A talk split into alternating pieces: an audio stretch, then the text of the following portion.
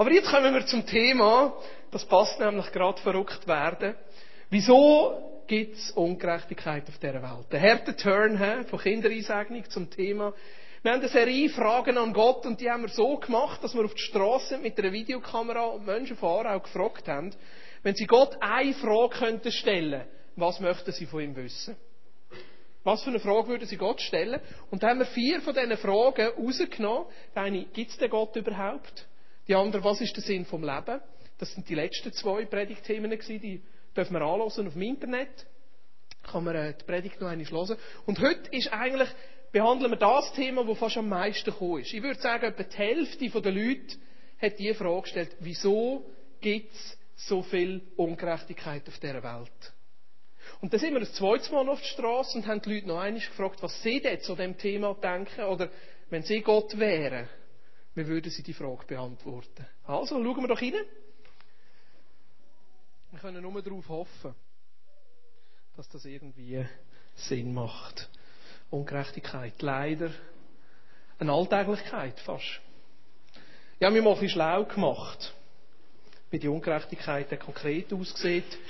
Mal einfach so von einer globalen Perspektive. Was heißt Ungerechtigkeit? Ungerechtigkeit heißt, dass es 854 Millionen Menschen auf der Welt gibt, die nicht genug zu essen haben. Das ist fast 10 Prozent. Oder mehr als 10 Prozent eigentlich. Und die Zahl ist um 2 Millionen gestiegen im letzten Jahr. Ungerecht auch, dass 30.000 Kinder pro Tag an den Folgen von Mangelernährung sterben. Pro Tag. Und in der gleichen Zeit rühren wir pro Tag 650 Tonnen Lebensmittel fort. In der Schweiz. Ungerecht. 50 Prozent der Nahrung wird von Frauen produziert. Und 60 Prozent der weltweiten Arbeit wird auch von den Frauen geleistet. Zur gleichen Zeit haben sie nur einen Anteil an 10 Prozent der globalen Güter und besitzen nur 1 Prozent vom Land. Das ist doch ungerecht. 862 Millionen Menschen auf dieser Welt können weder lesen noch schreiben. 862 Millionen Menschen. Zwei Drittel davon sind Frauen. Und von 100 Kindern sterben neun, bevor sie fünf sind. Ich habe mir noch überlegt, einmal die globalen Ausgaben fürs Militär anzuschauen, bin dann nicht mehr dazugekommen. Und das in die Relation zu setzen. Wie viel geben wir denn aus für irgendwelche sonst Sachen oder wir in der Schweiz für Luxusgüter? Wieso lädt Gott die Ungerechtigkeit zu? Wieso lädt Gott Krieg zu? Wieso lädt Gott Not zu? Wieso lädt Gott das zu? Wieso schaut er zu und macht nichts bei dieser Ungerechtigkeit, die eigentlich so offensichtlich ist? Das ist so die globale Ungerechtigkeit. Aber ich glaube, es gibt auch noch eine andere Ungerechtigkeit, wo damit konfrontiert wird und konfrontiert sind. Das ist so ein, ich würde dem mal sagen, eine individuelle Ungerechtigkeit.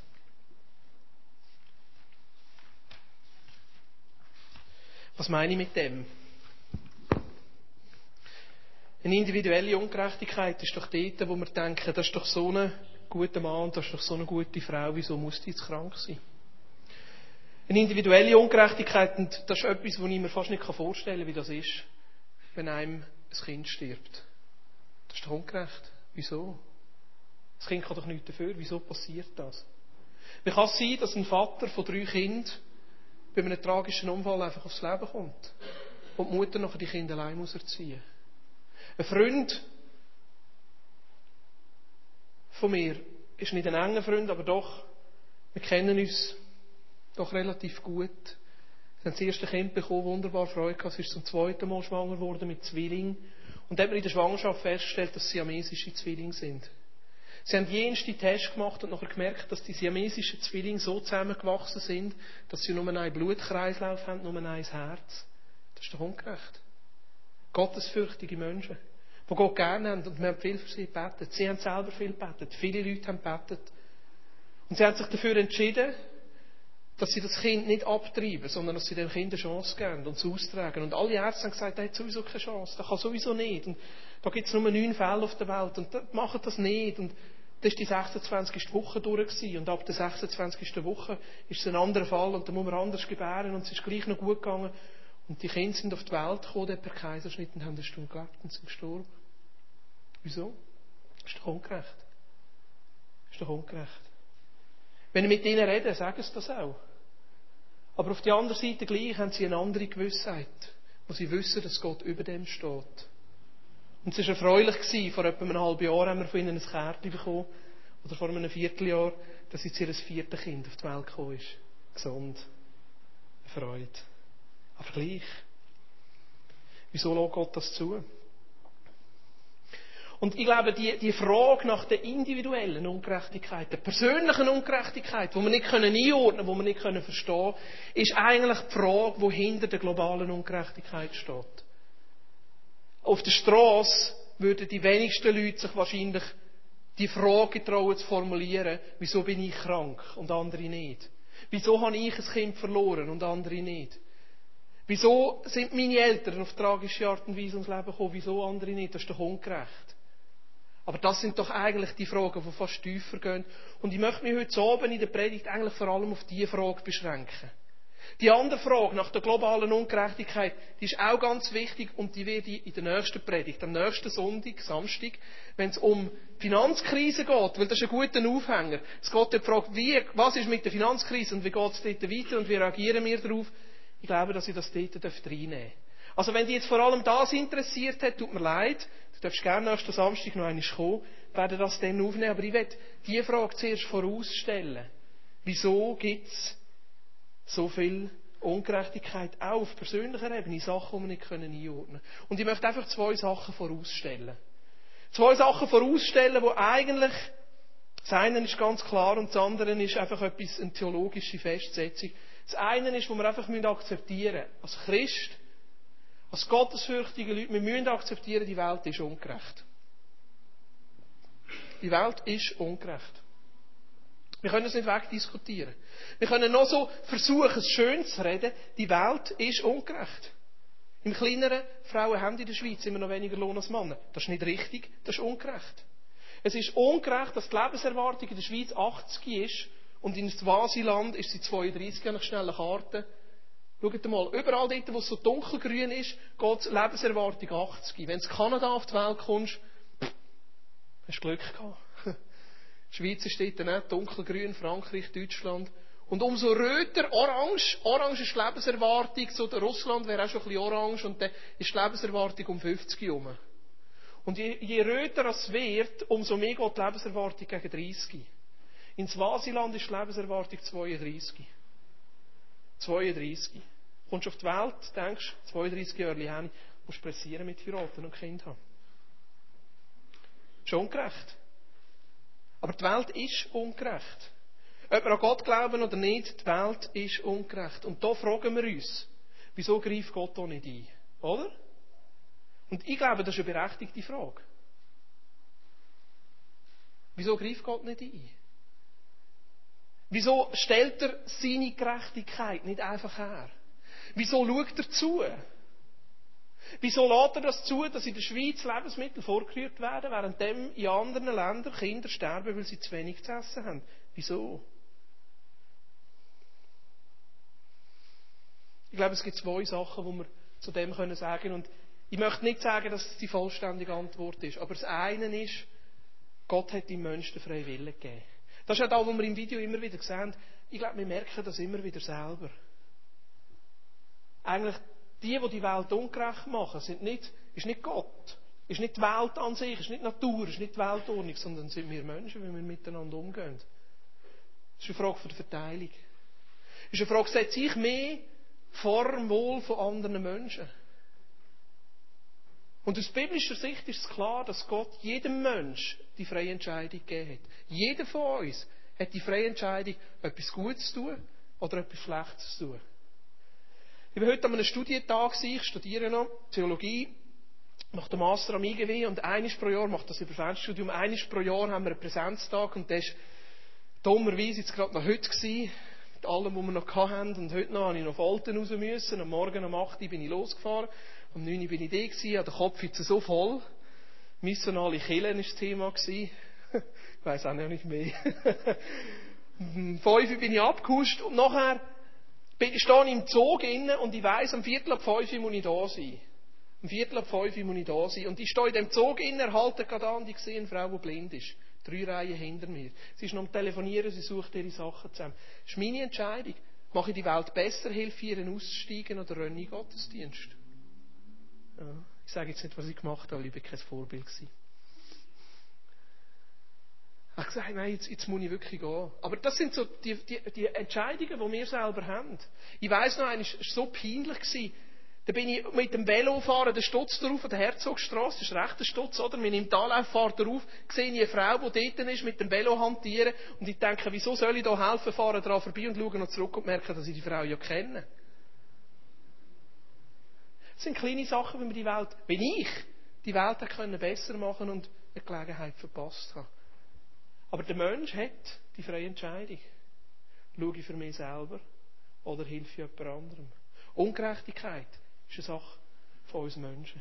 Wieso greift da Gott nicht ein? Weil er uns eben die freie Entscheidung lässt. Weil er uns das Recht zugesteht, dass wir uns für etwas Gutes oder für etwas nicht Gutes können entscheiden Und weil er uns auch das Recht zugesteht, dass wir uns ganz persönlich für oder gegen ihn können entscheiden Und das Zweite, was wir in dem Sinn sehen die Welt ist ungerecht, ja. Aber ich glaube, am Schluss gibt es eine absolute Gerechtigkeit. Und da bin ich so froh drum. Das ist eine Hoffnung, die wir haben dürfen. Am Schluss gibt es eine absolute Gerechtigkeit.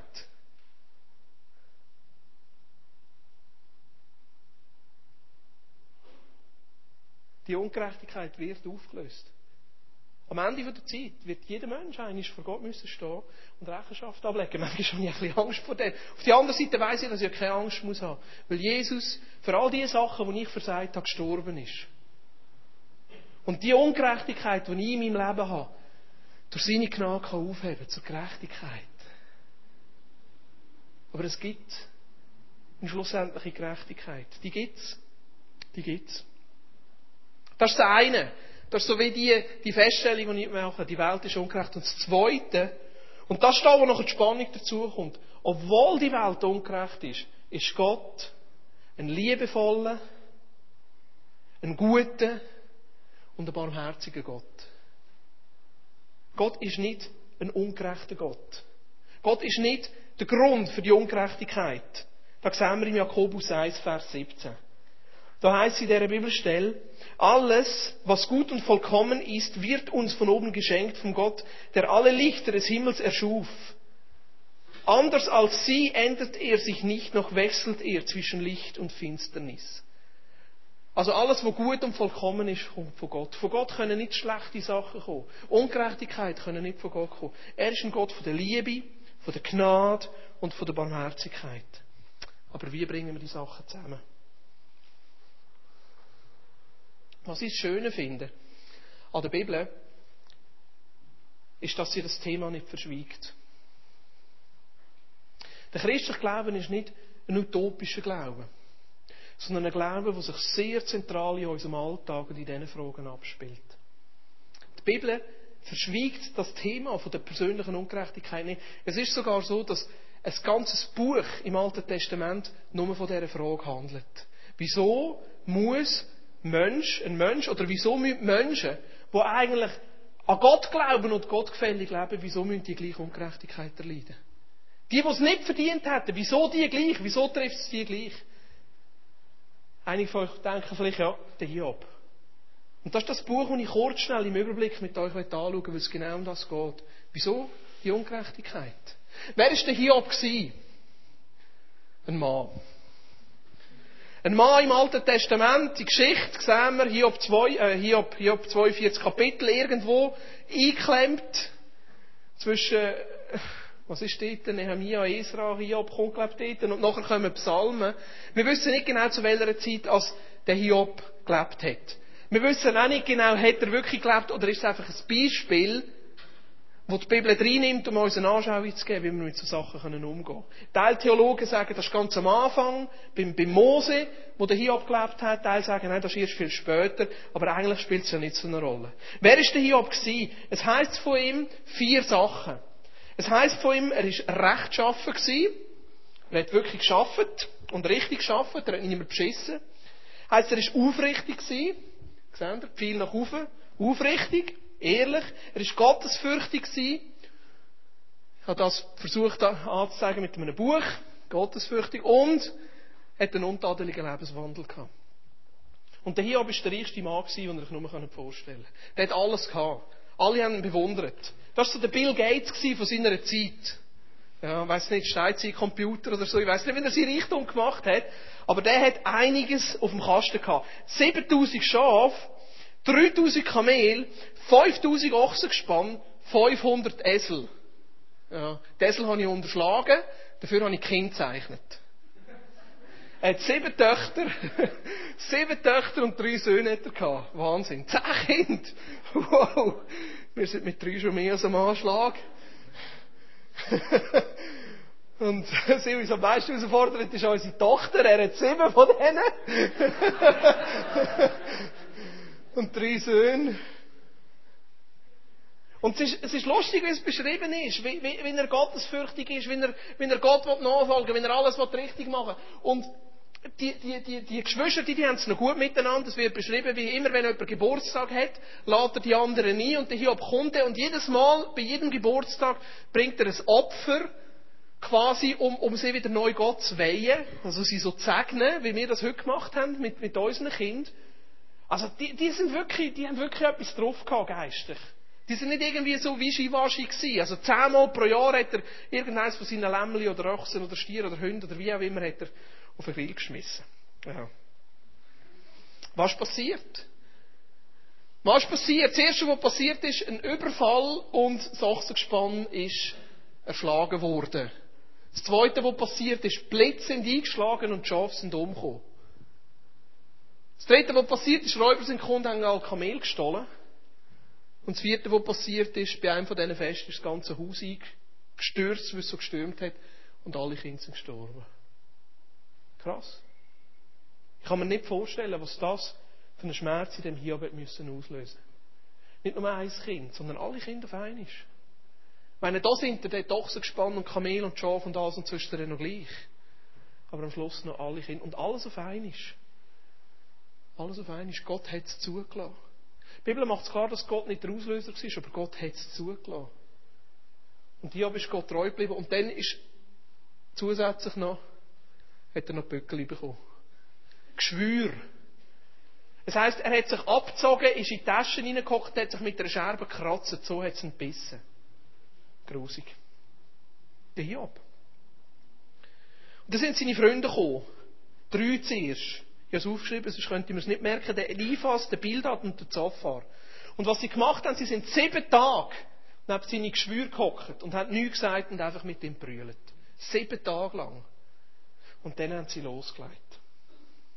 Es sind wie drei Gesprächszyklen über mehrere Kapitel. Ich habe nicht alles gelesen, ich habe es einfach überflogen. Mehrere Kapitel haben ihm gesagt, du, Jeff, du hast sicher etwas falsch gemacht, du hast sicher gesündigt. Gib doch zu, was du falsch gemacht hast. Das kann doch nicht sein, dass du alles richtig gemacht hast und gleich die Sachen musst ertragen. Gib doch zu, verfluch Gott, komm, stirb doch, bring dich um, fast quasi. So heißt es nicht genau, aber ein bisschen in die Richtung geht's. Und der Hiob versteht selber die Welt nicht mehr. Er versteht es nicht. Aber immer wieder stellt er sich auf den Standpunkt und sagt, nein, ich verstehe es selber nicht, aber ich habe nichts falsch gemacht in meinem Leben. Gott muss der Ungerechte sein. Er klagt Gott an und sagt, Gott, wieso die Ungerechtigkeit? Wieso ich? Wieso nicht der andere? Wieso ich? Ich habe doch immer geopfert, ich habe doch immer alles richtig gemacht. Und dann kommt der vierte Freund, der Elihu, der Jüngste. Und er macht es anders als seine Freunde. Er klagt ihn nicht an, sondern er erzählt ihm einfach von Gott. Er erzählt ihm, wie Gott ist. Er erzählt ihm, was Gott tut. Und irgendein ist zwischen ihnen gibt es plötzlich einen Wechsel. So irgendwo, Kapitel 36, 37, 38, ich weiß jetzt auch nicht genau wo. Plötzlich kommt aus dem Reden raus, wo der Elihu macht, und im Hiob einfach von Gott erzählt, kommt Gott selber rein. Und Gott selber fährt an mit dem Hiob reden. Gottes Gegenwart kommt in seine Situation hinein. Und Gott selber fragt und sagt, hey, bist du der, der mich da anklagen will? Bist du der, der mich herausfordert? Und jetzt gib du mir einmal Antwort. Und Gott erzählt ihm einfach, wer er ist und was er tut. Gott selber redet zu ihm, er erklärt ihm, wer er ist. Er erklärt ihm, was er gemacht hat. Und ich glaube, was er ihn auffordert ist und sagt, hey, trotz all dem, was du hier erlebt hast, kannst du mir gleich noch vertrauen. Und dann kommt ihm Hiob seine Antwort. Im Hiob 42, Vers 5 gibt Hiob noch die Antwort, bisher kannte ich dich nur vom Hörensagen. Doch jetzt habe ich dich mit meinen eigenen Augen gesehen.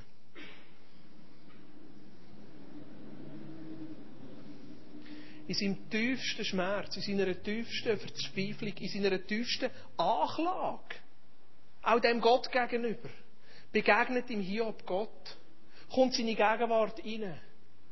Und hat er etwas nachher, wo viel kostbarer ist als alles, was er vorher hatte. Nämlich, dass er persönlich kann sagen hey, vorher habe ich nur gehört, wie du bist, aber jetzt kenne ich dich persönlich. Jetzt kenne ich dich persönlich. Was ist die Antwort auf persönliches Leid? Was ist die Antwort auf die persönlichen Herausforderungen, die wir haben? Es gibt keine logische Antwort. Es gibt keine pauschale Antwort. Die Bibel gibt uns nie eine Antwort und sagt, darum und wegen dem. Manchmal hätten wir das gern. Die Antwort, die Gott hat auf persönliche Ungerechtigkeit, ist er selber. Er selber. Eine Begegnung mit ihm. Seine Gegenwart. Er hat das extra noch einmal ganz genau nachgelesen, was Gott alles dem Hiob sagt. In dieser Ungerechtigkeit. Er gibt keine Erklärung. Er gibt keine Antwort. Sondern er gibt sich selber. Gott, der sich selber gibt. In dieser Not und in dieser Ungerechtigkeit. Und sagt, ich bin da für dich da persönlich. Obwohl es keine Antwort gibt, ich bin da für dich. Im Psalm 23, Verse 4 bis 5 heißt auch wenn ich durch das dunkle Tal des Todes gehe, fürchte ich mich nicht, denn du bist an meiner Seite. Dein Stecken und Stab schützen und trösten mich. Du deckst mir einen Tisch vor den Augen meiner Feinde. Du nimmst mich als Gast auf und salbst mein Haupt mit Öl. Du überschüttest mich mit Segen. Deine Güte und Gnade begleiten mich alle Tage meines Lebens. Und ich werde für immer im Hause des Herrn wohnen. Es gibt keine logische Antwort. Es gibt keine pauschale Antwort, sondern Gott selber stellt sich uns zur Verfügung als Antwort in den Situationen, wo es keine Antworten gibt. Auch wenn wir durchgehen durch das Tal vom Tod, er will da sein. Dass wir persönlich nachher selber können sagen, ich weiß, dass er an meiner Seite ist. Es ist nicht etwas, wo mir irgendjemand erzählt hat, sondern ich weiß, dass er an meiner Seite ist. Ich weiß, dass er da ist. Und ich glaube, dass sich der Gott in einem immensen Maß mit unserer Ungerechtigkeit identifiziert. Weil er selber indem er Mensch geworden ist in Jesus Christus, die Ungerechtigkeit selber erlebt hat. Er ist als Mensch gekommen, hat ein perfektes Leben gelebt. Und gleich am Ende von seinem Leben ist er ungerecht angeklagt worden. Es sind falsche Zeugen aufgestanden. Die Pharisäer haben Leute gezahlt, die gegen den Jesus aufstehen und sagen, das ist der und das ist der und das ist der und er ist verurteilt worden. Ungerecht. Und Jesus hat es erduldet. Er ist der, der die Faust hat können strecken und können sagen, Gott, wieso die Ungerechtigkeit? Die Welt ist ungerecht. Aber Gott selber hat sich mit dieser Ungerechtigkeit identifiziert in Jesus. Und dann in dem Moment, wo er verurteilt worden ist, hat dann einer von seinen besten Freunden noch verleugnet. Hat ihm den Rücken zugetragen. Hat vor allem gesagt, nein, den kenne ich nicht, mit dem wollte ich nichts zu tun. Er selber hat können sagen, wieso all die Ungerechtigkeit?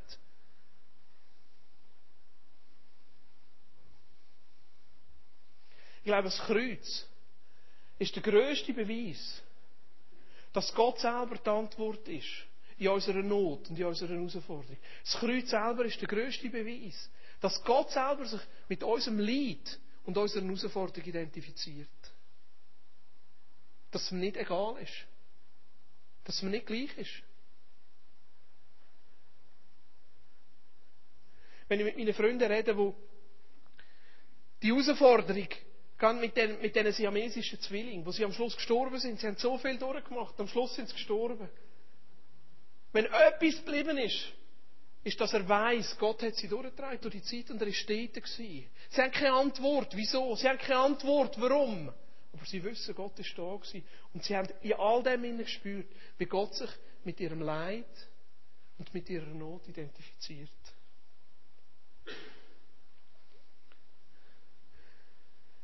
Ich glaube, die Frage in all dem Innen ist, zum einen berechtigt Gott wieso, aber zum anderen kommt auch eine Frage zurück. Nämlich, ob wir parat sind in Situationen, wo wir nicht verstehen und wo wir keine Antwort haben, trotzdem dem Gott zu vertrauen. Trotzdem zu vertrauen, dass er ein guter Gott ist. Ich glaube, wir Menschen haben wirklich ein grosses Bedürfnis, Sachen zu verstehen. Zu verstehen, wieso so etwas ist. Zu verstehen, wieso das muss passieren. Und wieso wenn wir es verstehen? Weil wenn wir es verstehen, dann können wir es kontrollieren. Wenn wir verstehen, wieso so etwas ist, dann können wir es im Griff haben. Aber wenn wir mit Gott unterwegs sind, dann müssen wir lernen, unser Leben vertrauensvoll in seine Hand hineinzulegen.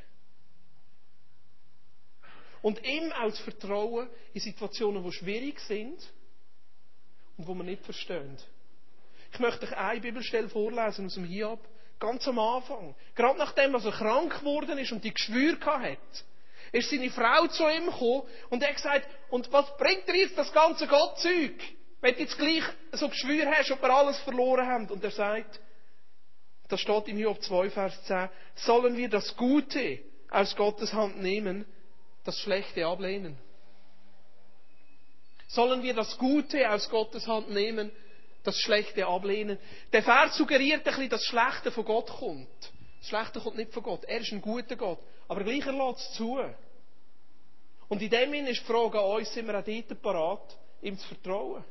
Sind wir auch dort parat, ihm zu vertrauen, dass er uns gerne hat und für uns da ist? Wir schauen in diesen Herausforderungen, in diesen Krisenzeiten, in diesen, diesen Schicksalsschlägen, wo jeder von uns eines einmal in irgendeiner Form wird erleben, gibt es wie zwei Wege. Es gibt einen Weg, von Gott weg und es gibt einen Weg zu Gott hin. Gute Freunde von mir, die, sind, die haben Gott erlebt, wo ihr Kind auf tragische Art und Weise ums Leben gekommen ist. So ein Schicksalsschlag kann dich wahnsinnig von Gott wegbringen. Weil du verzweifelst dran und eine Antwort suchst und keine Antwort bekommst. Aber es kann eine Entscheidung sein, näher zu Gott hin, weil du dein Herz auftust und zulässt, obwohl es keine logische Antwort gibt, dass er und seine Gegenwart und sein Mitleiden in dieser Situation eine Antwort sein. Die Antwort ist, dass er da ist. Dass es ihm nicht gleich ist. Dass er sich identifiziert. Manchmal kommt unseren Situationen so vor, als wären wir weg von Gott. Als wären wir getrennt. Als könnten wir das nicht zusammenbringen, der Schicksalsschlag und der liebevolle Gott. Und da kommt das Kreuz von Jesus Christus rein.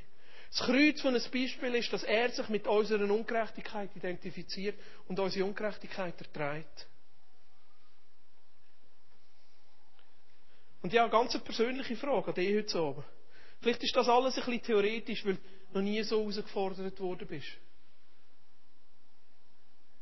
Im kleinen Maß haben wir uns alle schon gefragt, wieso? Warum? Wieso ich? Und Teil wahrscheinlich auch in einer größeren Perspektive. Meine Frage an dich ist, bist du bereit, noch einmal neu dein Herz Gott aufzutun? Und zu sagen, ja Gott, ich will, dass du die Antwort bist. Dein Kreuz. Vielleicht bist du selber gerade in einer Situation, die sehr schwierig ist. Bist du bereit, einen Schritt auf Gott zuzutun und einfach dein Herz aufzutun und zu sagen, ja Gott, ich will, dass du die Antwort bist und deine Gegenwart die Antwort. Wir werden jetzt noch ein Lied singen, wo uns einfach Gelegenheit gibt, Gott eine Antwort zu geben. Und ich möchte noch eine Bibelstelle vorlesen aus Psalm 139. Weil ich glaube, der Ausschnitt aus dem Psalm 139 genau das irgendwo zusammenfasst. Dass Gott gerade in diesen Zeiten, wo es dunkel ist, wo wir es nicht verstehen, wo wir nicht verstehen, wieso eben Gott da ist.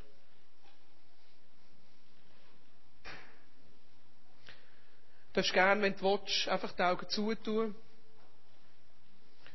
Die Worte auf dich wirken. Natürlich darfst du mitlesen, wenn dir das lieber ist. Aber ich möchte dich ermutigen, in dieser Zeit einfach zu sagen, ja Gott.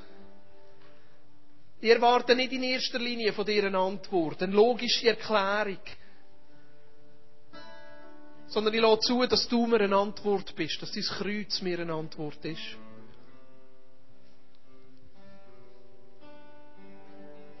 Und der Psalmist, der sagt zu Gott selber, du Gott bist vor mir. Du Gott bist hinter mir. Und du Gott legst deine schützende Hand auf mich. Ob du das spürst oder nicht, das ist die Wort. Das ist Tatsache. Du bist vor mir und hinter mir und legst deine schützende Hand auf mich. Dieses Wissen ist zu wunderbar für mich, zu groß, als dass ich es begreifen könnte. Wohin sollte ich fliehen vor deinem Geist? Wo könnte ich deiner Gegenwart, Gott, entrinnen? Flöge ich hinauf in den Himmel, so bist du da. Stiege ich hinab ins Totenreich, so bist du auch da. Nähme ich Flügel der Morgenröte oder wohnte am äußersten Meer, würde deine Hand mich auch dort führen und dein starker Arm mich halten. Bete ich die Finsternis, mich zu verbergen und das Licht um mich her nachzuwerden, könnte ich mich dennoch nicht vor dir verstecken. Denn die Nacht leuchtet so hell wie der Tag und die Finsternis wie das Licht. Und Gott, ich danke dir, dass wir trotz all diesen Fragen, die wir haben, und trotz all diesen, dem Gefühl von Ungerechtigkeit, wo in uns aufkommt, und dem Schmerz und dieser Verzweiflung, wenn wir selber in so Situationen drin sind, einfach dürfen unser Herz auftun und dürfen zulassen, dass du als Person, als gekreuzigter Christus die Antwort bist.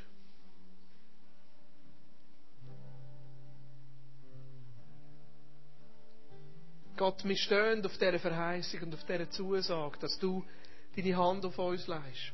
Dass du vor uns bist, hinter uns bist, neben uns bist, uns umgibst. Dass auch wenn wir durch eine ganz schwierige Zeit durchgehen, du mit uns durch die Zeit durchgehst. Auch wenn wir ganz tief sind, du mit uns dort unten bist. Wenn wir ganz hoch sind, du mit uns dort oben bist. Dass es keinen Ort gibt, wo wir vor dir entfliehen könnten. Du bist da. Und Jesus, ich bete dir jetzt einfach um die Gnade. Für Menschen, die da unter uns sind, die vielleicht vor langer Zeit Ungerechtigkeit erlebt haben. sich gefragt haben, wieso ich. Dass du ihnen hilfst, einfach das Herz aufzutun und dich einzuladen. Deine Gegenwart einzuladen. Dass du kannst Antwort sein. Dass deine Gegenwart kann kommen. Jesus, ich bitte dich für Menschen, die da sind, die jetzt selber gerade durch eine schwierige, herausfordernde Zeit gehen, dass du einfach mit deiner Gegenwart kommst. Und sie mit deiner Liebe umarmst. Jesus, dass du sie einfach umgehst. Sie lässt spüren, tief innen lässt spüren, dass ja, ich bin da, ich bin mit dir, ich trage es mit, ich leide mit. Dir ist es nicht gleich. Dir ist es nicht egal. Danke, Jesus.